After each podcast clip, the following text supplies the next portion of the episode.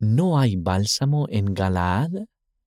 Por el elder Brent H. Nielsen, de la presidencia de los 70. Después de mi misión cuando era un estudiante en BYU, recibí una llamada telefónica de mi padre diciéndome que le habían diagnosticado cáncer de páncreas y aunque sus posibilidades de supervivencia no eran buenas, él estaba decidido a recuperarse y volver a las actividades normales.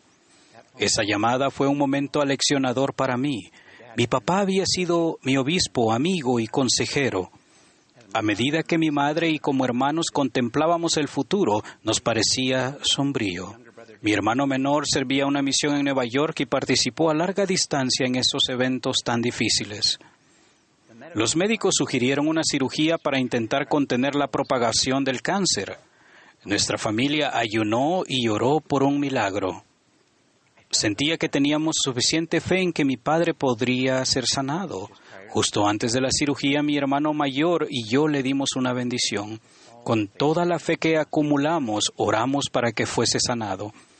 La cirugía duraría muchas horas, pero después de poco tiempo el médico vino a la sala de espera para reunirse con nosotros. Nos dijo que cuando comenzaron vieron que el cáncer se le había extendido por todo el cuerpo. Según lo que observaron, a mi padre solo le quedaban unos meses de vida. Estábamos destrozados. Cuando mi padre se despertó de la cirugía estaba ansioso por saber si la intervención había tenido éxito. Le dimos la triste noticia. Seguimos ayunando y orando por un milagro. A medida que la salud de mi padre deterioraba, comenzamos a orar para que fuese liberado del dolor. Al seguir empeorando, le pedimos al Señor que le permitiera dejar esta vida rápidamente. Tan solo unos meses después de la cirugía, mi padre falleció. Los miembros del barrio y amigos prodigaron mucho amor y cuidados a nuestra familia. Tuvimos un hermoso funeral donde se honró la vida de mi padre. Con el paso del tiempo, experimentamos su ausencia y comencé a preguntarme por qué no había sido sanado. Me preguntaba si mi fe no había sido lo suficientemente fuerte, por qué algunas familias habían recibido un milagro pero nuestra familia no. En mi misión aprendí a buscar respuestas en las escrituras, por lo que comencé a escudriñarlas. El Antiguo Testamento enseña sobre una especie o ungüento aromático que se usaba para curar heridas y que se hacía de un arbusto que crecía en Galaad. El ungüento llegó a conocerse como el bálsamo de Galaad. El profeta Jeremías se lamentó por las calamidades que observó entre su pueblo y tenía la esperanza de que hubiese sanación. Jeremías preguntó, ¿no hay bálsamo en Galaad? ¿No hay allí médico? En la literatura, la música y el arte a menudo se ha hecho referencia a Jesucristo como el bálsamo de Galaad, debido a su notable poder sanador. Al igual que Jeremías, yo me preguntaba, ¿no hay bálsamo en Galaad para la familia Nielsen? En el capítulo 2 de Marcos del Nuevo Testamento encontramos al Salvador en Capernaum. La noticia del poder sanador del Salvador se había extendido por toda la tierra y muchas personas viajaron para que Él la sanara. Había tantas personas reunidas alrededor de la casa donde se encontraba que no había lugar para que los recibiera todos. Cuatro hombres llevaron a un enfermo de parálisis para que el Salvador lo sanara. No pudieron abrirse paso entre la multitud, por lo que destaparon el techo de la casa y bajaron al hombre para colocarlo ante él. Al leer ese relato me sorprendió lo que dijo el Salvador cuando conoció a ese hombre. Hijo, tus pecados te son perdonados. Pensé que si yo hubiera sido uno de los cuatro hombres que habían llevado a ese hombre, tal vez le habría dicho al Salvador, en realidad lo trajimos aquí para ser sanado. Creo que el Salvador podría haber respondido, y yo lo sané. ¿Sería posible que yo no hubiera entendido plenamente que el poder sanador del Salvador no consiste solo en su capacidad para sanar nuestros cuerpos, sino en lo que quizás sea más importante aún, su capacidad para sanar nuestros corazones y los corazones quebrantados de mi familia? El Salvador enseñó una lección por medio de esa experiencia, ya que al final Él sanó físicamente a ese hombre, Entendí que su mensaje era que Él podía tocar los ojos de los ciegos y ellos podían ver. Él podía tocar los oídos de los sordos y estos podían oír. Podía tocar las piernas de aquellos que no caminaban y podían caminar. Él puede sanar nuestros ojos, oídos y piernas, pero lo más importante es que Él puede sanar nuestros corazones al limpiarnos del pecado y al sustentarnos en las pruebas difíciles. Cuando el Salvador se aparece a la gente del libro de Mormón, Él habla de su poder sanador después de haber resucitado. Los nefitas oyeron su voz desde los cielos decir, ¿no os volveréis a mí ahora y os arrepentiréis de vuestros pecados y os convertiréis para que yo os sane? Más tarde el Salvador enseña, pues no sabéis si tal vez vuelvan y se arrepientan y vengan a mí con íntegro propósito de corazón y yo los sane. El Salvador no se refería a una sanación física, sino más bien a una sanación espiritual de sus almas. Moroni aporta comprensión adicional al compartir las palabras de su padre mormón después de hablar de milagros.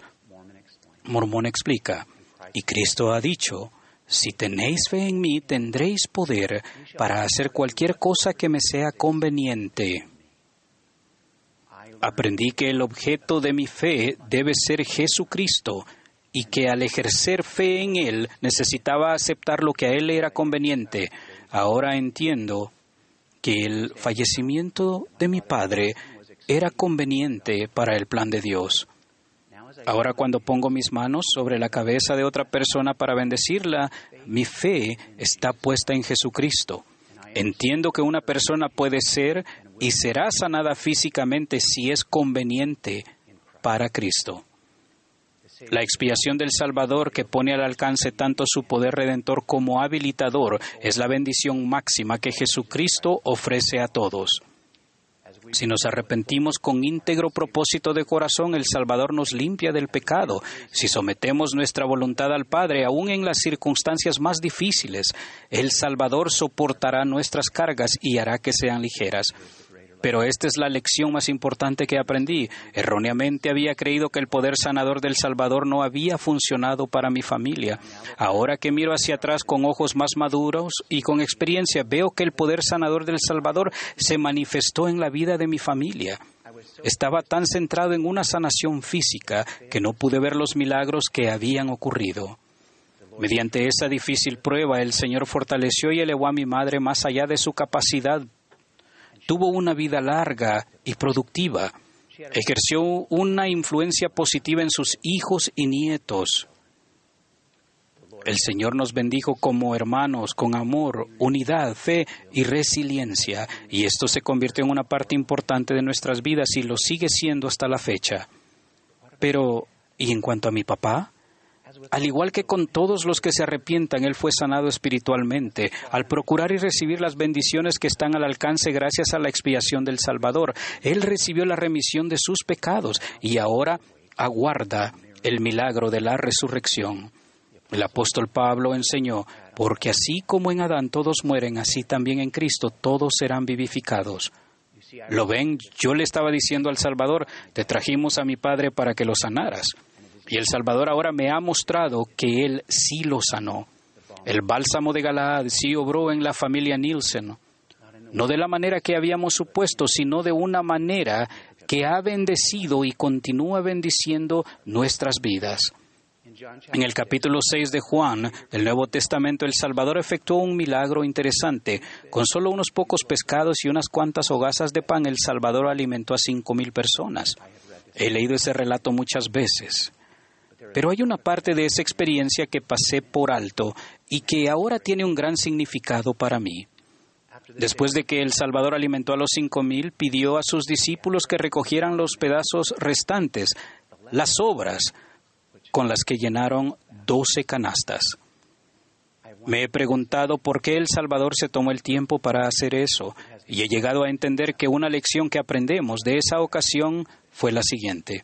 Él pudo alimentar a cinco mil y hubo de sobra. Basta mi gracia a todos los hombres. El poder redentor y sanador del Salvador puede cubrir cualquier pecado, herida o prueba, sin importar cuán grandes o difíciles sean, y hay de sobra. Su gracia es suficiente. Con ese conocimiento podemos seguir adelante con fe, sabiendo que cuando lleguen tiempos difíciles, y seguramente lo sabrá, o cuando el pecado acorrale nuestras vidas, el Salvador en sus alas traerá sanidad, invitándonos a todos a venir a Él. Les doy mi testimonio del bálsamo de Galaad, el Salvador Jesucristo, nuestro Redentor, y de su maravilloso poder sanador y su deseo de sanarlos en el nombre de Jesucristo. Amén.